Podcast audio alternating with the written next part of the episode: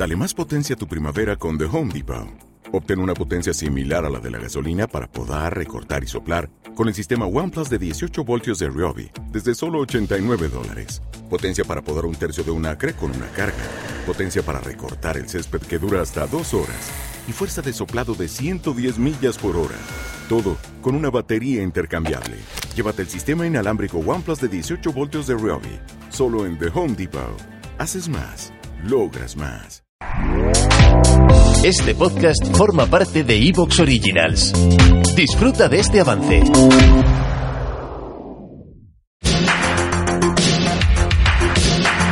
Aguas Turbias presenta El Gabinete del Reverendo Wilson.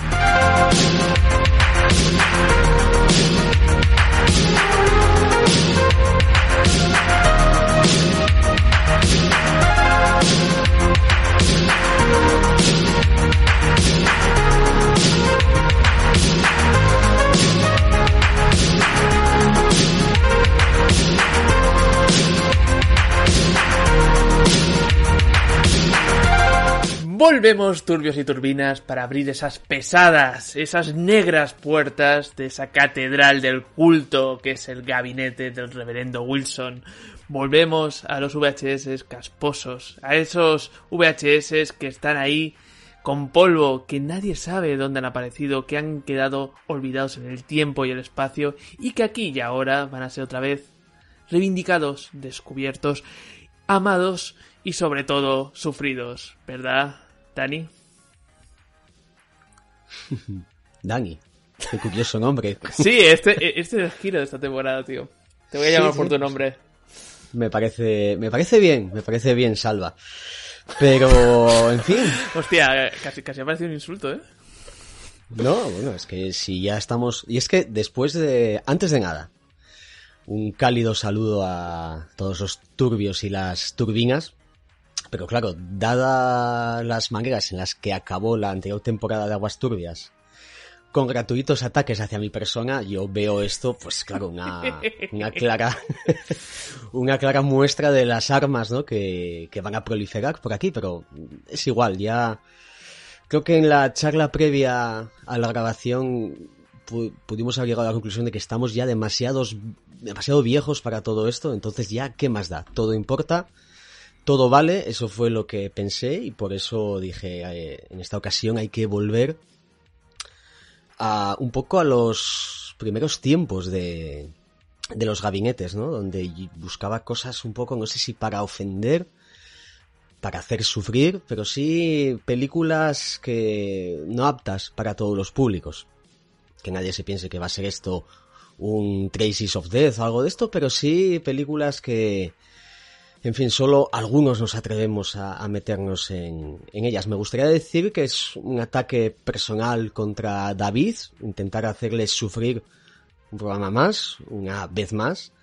Pero claro, luego me doy cuenta de que no sé si una de las dos películas le ha gustado mucho o no, pero ha quedado fascinado con el descubrimiento musical que, que hizo con ella. Entonces creo que igual mi objetivo ha quedado un poco lastrado hoy, pero en fin, en posteriores minutos yo creo que todos los oyentes se darán cuenta de ello. Bueno, ya sabes que la venganza es un plato que se toma frío y van a tener una temporada entera para, bueno, para devolver todas esas malas palabras que, que hubo en el Snap de Game y, y yo qué sé, tío. Eh, Snap, ¿tú qué piensas? ¿Piensas que la venganza va a ser terrible? ¿Piensas que al final todos acabaremos abrazándonos? Bueno, no, no, eso no podemos, pero yo qué sé. Eh, ¡Quiyúbole, chamacos y chamaconas! Bienvenidos a la choca del reverendo Wilson. Eh, es que, al fin y al cabo, el gabinete del reverendo Wilson no es una larguísima venganza que, ¿sabes? En el último capítulo, yo qué sé, se explicará que hace 20 años David estaba por Gijón y le escupió a un niño muy musculoso y entonces ese niño creció y se introdujo en un podcast y empezó a traer películas de este palo, no sé, yo esperaba algo así, porque quiero decirte, ¿cómo se va a vengar más de lo que ha hecho antes? ¿Tú qué piensas, David? Hostia, tío, pues esto eh, te, lo, te lo escucha Christopher Nolan y te hace Tenet 2. ¿no? Y él, salgo yo así andando como hacia atrás, pero luego me, me ponen hacia adelante y es como en plan de, ¡buah, tío! Se acaba el A, film". a Tenet le faltaba sonidos de... Cuando la gente caminaba hacia atrás, ¿verdad? Recordad cuando estuvimos hablando por WhatsApp de este programa, cuando os notifiqué de que las películas ya estéis a vuestra disposición, os dije eso, ¿no? Que no tratéis de entenderlas, sino intentar comprenderlo todo. Al fin y al cabo, y sintiéndolo todo muy fuerte, ¿no? O sea, mm, es así, es así. No, a- a- a- levantan sentimientos estas Claro, películas. claro. Yo es que soy un personaje muy, muy de eso, de, de Nolan. Yo solamente estoy aquí por mi hijo. Yo pensaba que tú eras el protagonista, tío. Ah, sí. Sí, no sé. Te pega Pero, decir si eso tú, 20 eh, pero tú eres más, tú eres, tú- tú eres- tú eres el negro, ¿no? Hostia, cierto, ¿eh? Ya, pero a ti te, es verdad que a ti te pega más ser hijo de Denzel Washington. Ujú. En efecto. ¿Sabes? Eh, Snap sería más como un hijo bastardo de, de Snoop Dogg. Bueno, eh, como decía el reverendo, volvemos un poco a los orígenes, volvemos un poco a los gabinetes eh, que, que sudas, ¿no? Esos gabinetes con, con un cine tan extraño y nos vamos, como ya habéis adelantado, a México. A, para mí, do- dos exponentes que ya nos contarás un poco la historia de dónde vienen, que me han parecido muy interesantes y que puedo decir aquí y ahora. ¿Te que, me han bueno, parecido, no- Salariasa? eh, bueno, eh, soy el presentador, tengo que animar esto, que si no luego los oyentes se quejan. y nos dicen, joder, para haber cogido estas películas, pues haber cogido otras. no, coño, hay- siempre, siempre hay que estar ar- arriba. No, pero sinceramente me han parecido muy interesantes, sobre todo porque eh, reflexionando y pensando he dicho, joder, no solamente los italianos roban, los mexicanos también, y eso, eso está bien. Eso, eso, eso mola. A manos llenas, tío.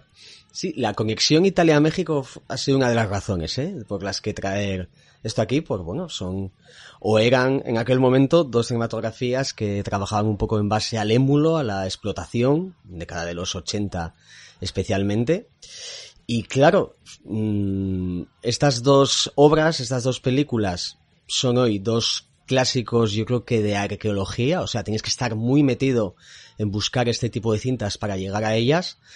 Pero, y esto también os lo, os lo comenté en privado, si estas películas se hubiesen hecho en Italia, yo estoy seguro que hubiesen tenido muchísima más visibilidad, al menos ahora que hay pues esta reivindicación, que por supuesto hay que, hay que apoyar siempre y cuando se...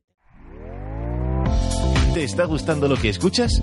Este podcast forma parte de Evox Originals y puedes escucharlo completo y gratis desde la aplicación de Evox.